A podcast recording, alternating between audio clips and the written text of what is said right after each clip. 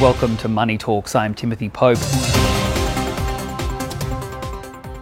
One thing that did become clear from the census data released this week was the ongoing drift of workers away from China's manufacturing sector and towards the service sectors and its fast growing delivery and ride hailing industries.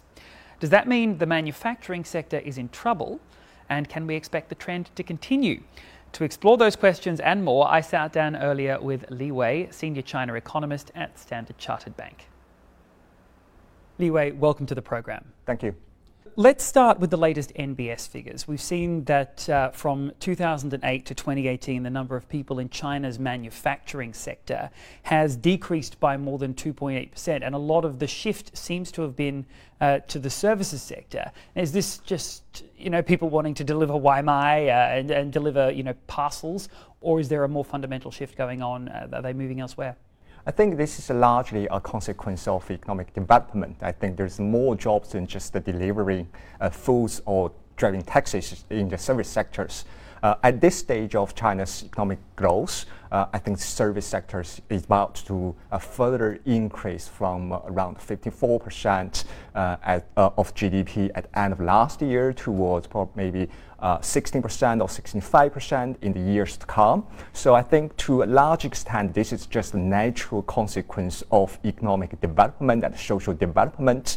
And before China reach the level of a developed economy, we continue to expect a, a bigger a growing uh, service sectors to draw uh, more jobs uh, from manufacturing sectors to the service sectors. And also that means China's growth model become more diversified, less reliant on manufacturing investments and more reliant on the service sectors and also private consumptions. Because uh, the latest census results also show an aging population. That is going to present some difficulties for the more traditional Chinese industries, particularly the manufacturing sector. I do agree with you that China no longer uh, in the position of uh, uh, capable of supplying uh, at least cheap, affordable, and also equally uh, sufficiently productive young laborers in going forward. Innovation, productivity growth, technology uh, advancement become more important uh, for China to sustain growth. To put it differently, uh, in the past four decades, uh, growth in China was closely uh, tightened, uh, tied to the demographic advantage such as uh, surplus supplies of cheap labors. But going forward, growth in China will be more reliant on innovations and productivity growth. Um, so that is what the demographic demographic changes uh, telling uh, us. And if we look at the pace of change, is China's uh, manufacturing sector contribution to, to GDP and the size of the sector, is that slowing down? Is that being reduced faster than we saw in, in other major economies? Um, I won't necessarily say so because if you look at the statistic data, then over, over the past five years, China's manufacturing sectors at a share of GDP fell only by two percentage points.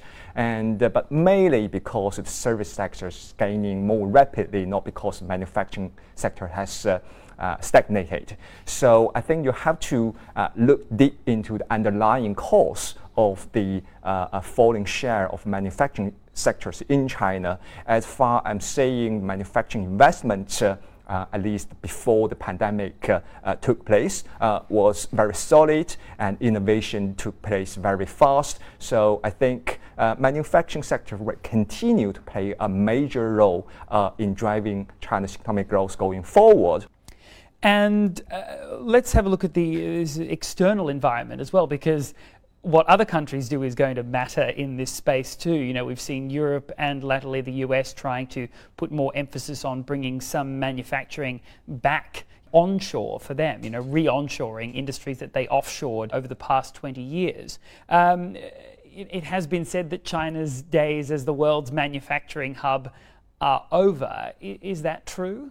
I don't think so. I think, uh, of course, there's a growing concerns regarding uh, deglobalization. There's growing uh, signs of uh, manufacturing uh, uh, reshoring uh, to domestic, serving domestic market. But I think this is a this is going to be a very slow trend. That means, which means China will still have a window to reshape its manufacturing advantages. So I think the, uh, the environment has definitely changed. The demographic challenge will continue to rise, but uh, uh, given the uh, capitals and human uh, capitals China has acquired over the past three decades uh, of economic development, there is a good chance that China can move up the value chain and become uh, exporters and manufacturers of high value added uh, products uh, in the years to come. But of course, there is still a question mark over that. Uh, the key will be depending on the ability to uh, continue to improve the business environment, continue to invest in research and invest in people, uh, human capital. And uh, clearly, the state has realized that's, uh, uh, uh, that's very important for the future growth of China and has committed in the 14th five year plan to do so. So let's see what's going to happen. Li Wei, thank you so much for joining us. Thank you.